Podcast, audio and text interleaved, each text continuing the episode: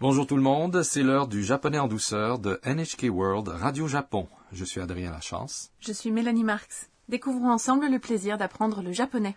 Nous voici arrivés à la leçon 22. Notre phrase clé aujourd'hui est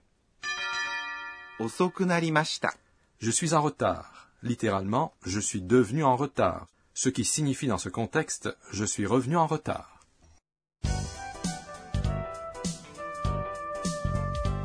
Le personnage principal de notre sketch s'appelle Anna, une étudiante internationale originaire de Thaïlande. Anna a passé un si bon moment au karaoké avec ses amis qu'elle n'est rentrée au dortoir qu'après 23 heures, soit passé le couvre-feu. Lorsqu'elle a ouvert la porte d'entrée, la mère du dortoir était là et l'attendait. Écoutons le sketch de la leçon 22. La phrase clé du jour est 遅くなりました。Je suis en retard.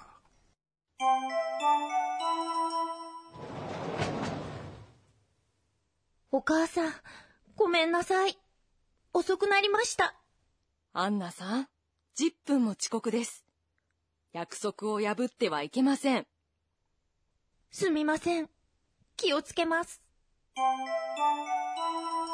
Laissez-moi vous expliquer le sketch. Anna s'est excusée auprès de la mère de son dortoir pour être rentrée tard. Mère, je suis désolé. Okasan signifie mère dans ce cas du dortoir.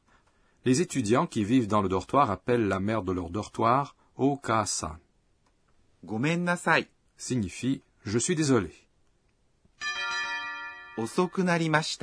Je suis en retard. Littéralement, je suis devenu en retard.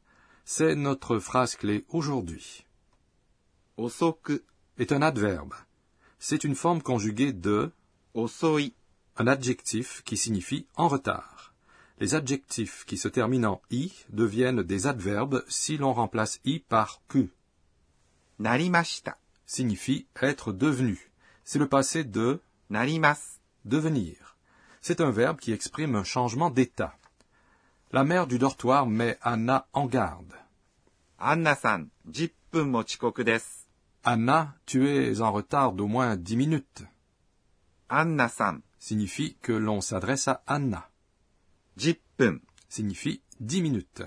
Ce mot est composé du nombre 10 dix et de 分、 minutes. On dit également 10分。 mon est une particule qui met l'emphase sur l'importance du dépassement du couvre-feu par Anna. Chikoku signifie être en retard par rapport à un moment déterminé. Des est une façon polie de conclure une phrase. Nous avons appris mot dans la leçon 17.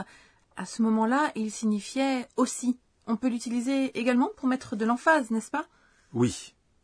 Jippun chikoku des signifie tu es en retard de dix minutes. Si l'on dit on dit en fait tu es en retard d'au moins dix minutes. Je vois. Veuillez nous expliquer maintenant comment on compte les minutes. Certaines semblent se prononcer fond, alors que pour d'autres on dit poum. C'est compliqué. C'est vrai. Mémorisons-les de une à dix minutes. Exercez-vous à les prononcer en utilisant le modèle suivant. Une minute. Deux minutes. 3 minutes. 3分、4 minutes. 4分、5 minutes. 5分、6 minutes. 6分、7 minutes. 7分、8 minutes. 8分、9 minutes. 9分、10 minutes. 10分。Revenons au sketch. La mère du dortoir a dit Il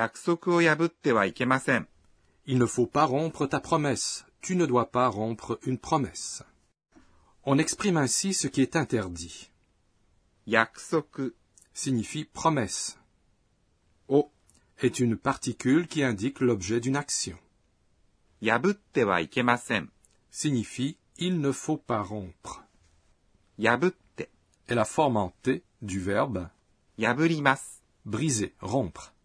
Si l'on emploie un verbe de forme T et qu'on lui ajoute cela signifie ne le fais pas ou tu n'es pas autorisé à le faire. Ikemasen signifie ne pas. Mais, Mélanie, il faut faire attention avec cette expression. Ikemasen constitue un ordre, donc cela peut donner l'impression que l'on prend de haut la personne à qui l'on s'adresse, il ne faut donc pas s'adresser de cette façon à ses supérieurs. Je ferai attention. Anna répond Sumimasen. Je suis désolé. Anna emploie à la fois sumimasen, je m'excuse, et gomen nasai, je suis désolée. Quelle est la différence entre les deux? Sumimasen est plus formel que gomen nasai.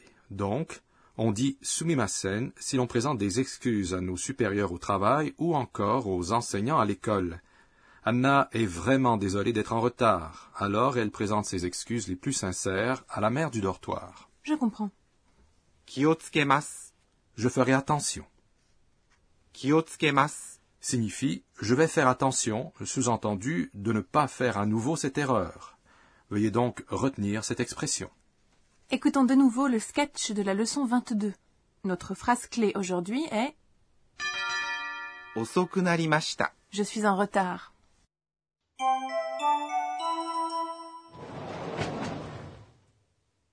お母さん、ごめんなさい。遅くなりました。アンナさん、10分も遅刻です。約束を破ってはいけません。すみません。気をつけます。 Voici maintenant notre rubrique Enseignez-nous, professeur. La responsable de cette émission, la professeure Akane Tokunaga, nous enseigne le point d'apprentissage du jour. Nous avons appris aujourd'hui qu'un adjectif en i, osoi, en retard, se conjugue pour devenir un adverbe, soit osoku. Veuillez nous en dire plus à ce sujet. Demandons à notre professeur. En japonais, on peut conjuguer les adjectifs pour en faire des adverbes. On peut transformer en adverbes les adjectifs qui se terminent en i tels que hayai, to, en remplaçant i par ku. Ainsi, hayai devient hayaku. Si on lit hayaku et être devenu, cela donne hayaku. Littéralement, être devenu tôt.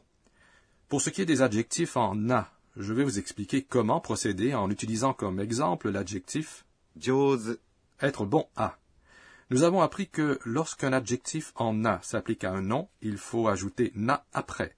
Donc, jose devient josena. On peut transformer les adjectifs en na en adverbe en ajoutant la terminaison ni. Ainsi, Jose devient Jose Je suis devenu bon à se dit Jose.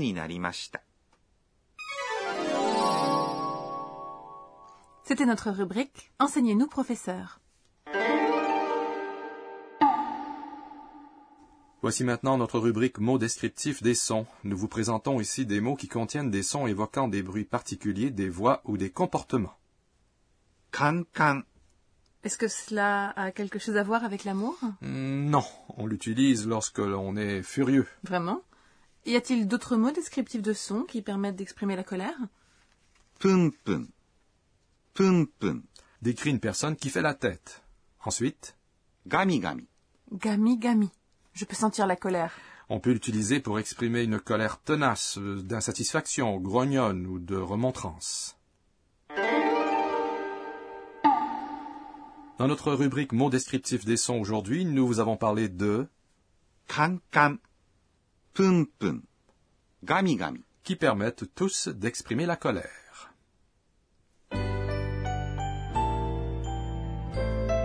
Avant de conclure, Anna se remémore les événements de la journée et ses tweets. C'est notre rubrique Les tweets d'Anna.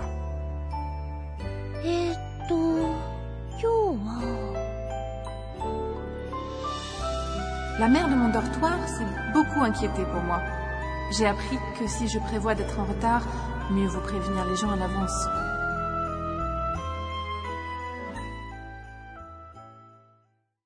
Avez-vous apprécié la leçon 22 Notre phrase clé aujourd'hui était Je suis en retard.